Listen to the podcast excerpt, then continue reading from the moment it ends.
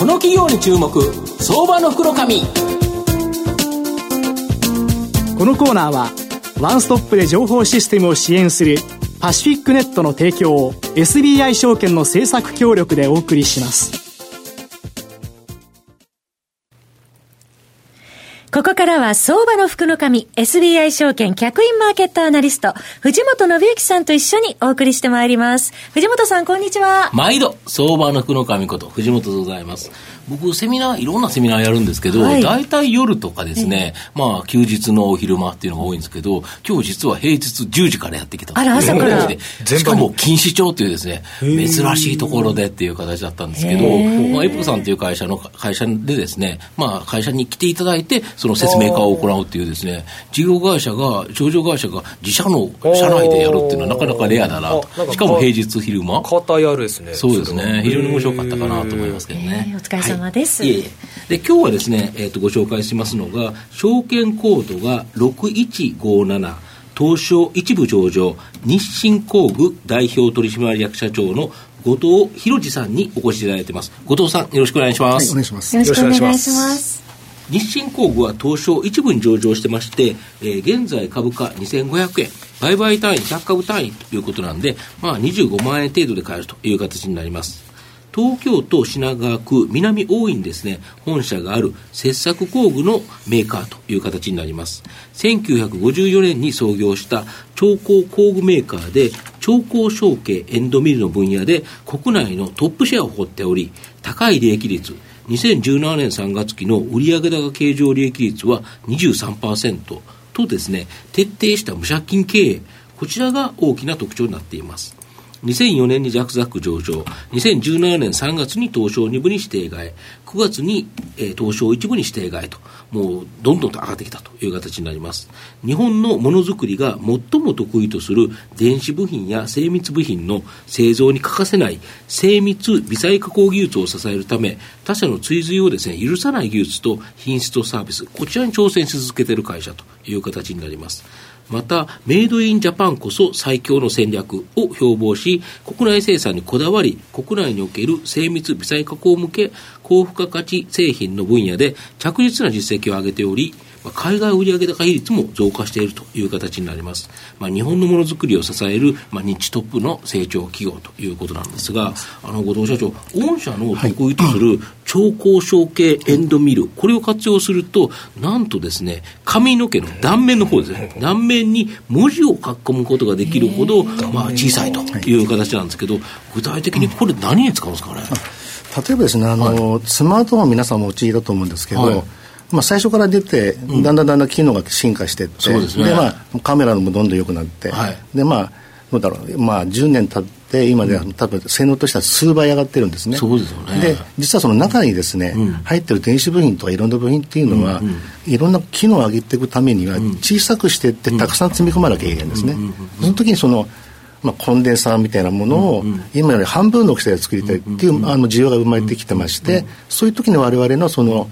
微細加工に特化したこういう工具がですね、その中で使われていってどんどんどんどん品物を小さくしていく、でスマホの中にいろんな部品が入るようになってきて、どんどんどんどん便利になっていく、でこれをずっと繰り返してきてるんですね。なるほど。例えばだからああいうのに村津製作のコンデンサーとか入ってるという形で、これがどんどんスマホって、形はさすがにそんなに大きくなれないですよね、ね。あの手のサイズがありますからね、でそうするだけど機能が増えるっていうことは、どんどん部品をちっちゃくしなきゃいけない、そうするとコンデンサーの元の金型を作るのに、御社のやつで、えエンドメイで削るということですか。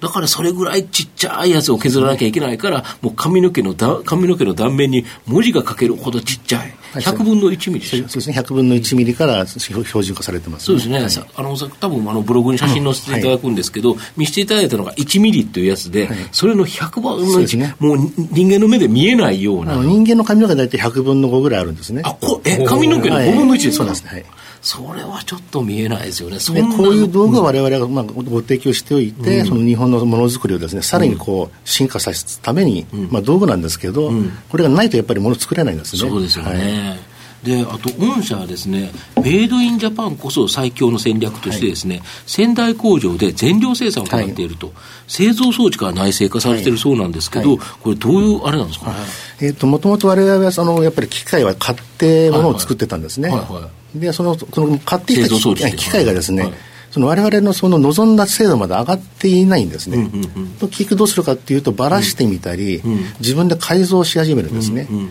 でそんなことでやってるうちにあこれ機械作れるなっていうのが大体15年前に気がつきまして、うん。うん、そこから社内プロジェクトを立ち上げて、はい、でまあ、機械を設計して作り始めたんですね。はい、であじゃあでも製造装置ごと、はい、自分たちで製品は当然作るんでしょうけど、その製品を作るための製造装置も御社が開発していると。そそれはパクられないですよね。これ製造装置、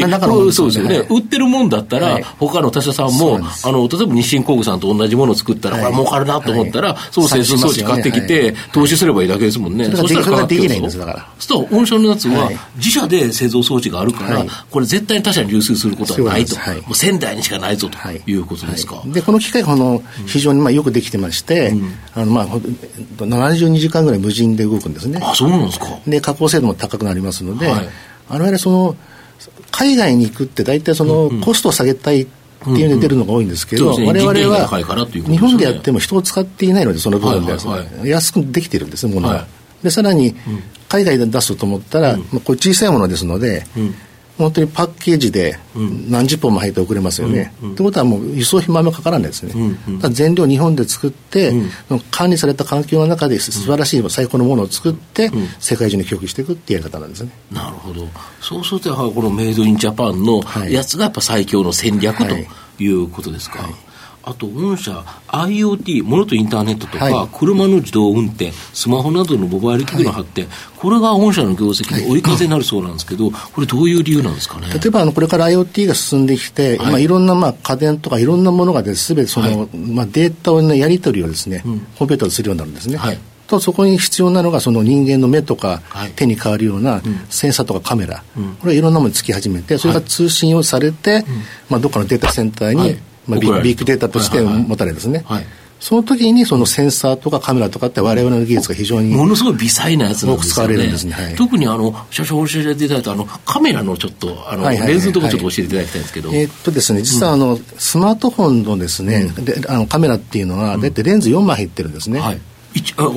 の、あの中にですね。あの中に4枚入ってるんですか？で、その4枚がですね、その、まあ、位置ですね、位置ずれを起こさないようにきれいにつけることによって、うん、そのきれいなまあ、写真が撮れるんですね。まあ、そで、ね。はいはい、それを抑えるモジュールっていうのがありまして、はい、それは本当に非常に精度が高く作らないと、はい、このレンズがはめ込んでいくわけですね、まあ、そうです。そのはめられる方がきっちりとした精度がないと、はい、ちゃんとそのレンズが4枚きれいに重ならない、はい、で結局は画像がボケたりしますので、はいはいはい、その技術がやっぱりわれわれの非常にその微細加工な技術で作られてるんですよ、うん、なるほど。だから例えばスマホの台数ってそうも,、もうむちゃむちゃ増えないじゃないですか、はい、だけど御社の業績上がってるっていうのは、やはりスマホの差別化でカメラというのが今重要となってるから、以前そのね、安いスマホってあるじゃないですか、はい。あれはまあちょっとカメラ安かったんですけど、はい、だんだんそのカメラはよくしとかないと、売れない時代なんですね。うん、その安いスマホにおいても、結構いいカメラ入ってるんですよ。うん。そうすると我々の出番が来るんですね。なるほど。スマホのカメラが高機能化すると、はい、御社の微細加工技術が必要で、はい、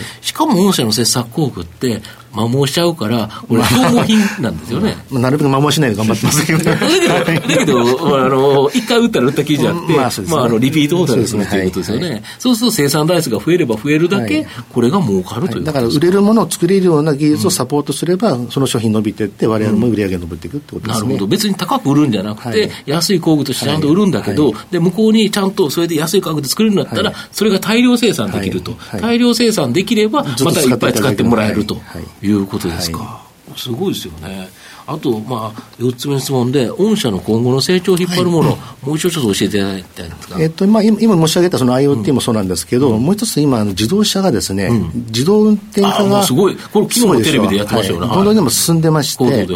あれって本当にもうセンサーとカメラの塊なんですね。そうですよね。うん。ないとそれぶつかっちゃいますもんね。はい、人間がいなくても、うん、まあできるレベルまで今や,、まあ、やろうとしてますので、うんはい、あれは人間の目に変わるカメラ、うん、あとはまあ先のものを見る、まあ、カメラとセンサー、うんサーね、これの、まあ、組み合わせで、はい、さっきと同じようにこの情報をどっかに上げて、うん、AI で判断してどっち切るとかで、うんうん、ですか、ここもですね実は全然今までなかったような商品なんですけど、こここれから 5, 5年10年って非常に伸びが期待されてるんですね、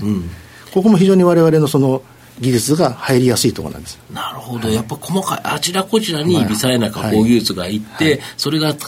車の場合台数があるから売れるとすごいですよね、で全世界でそれが使われたりすると、ものすごいっていうことで、そうすると日清工具さんには強烈な追い風とい。う形ですか、田代さんいかがでしょう？今後あの、例えば今、海外、まあ、香港の方だとかであの拠点というのがありますが、まあ、アジア中心に海外の方は今後も展開していくという見通しでしょうか、えーねえー、今、われわれの輸出比率がですね大体30%ぐらいなんですね。はい、で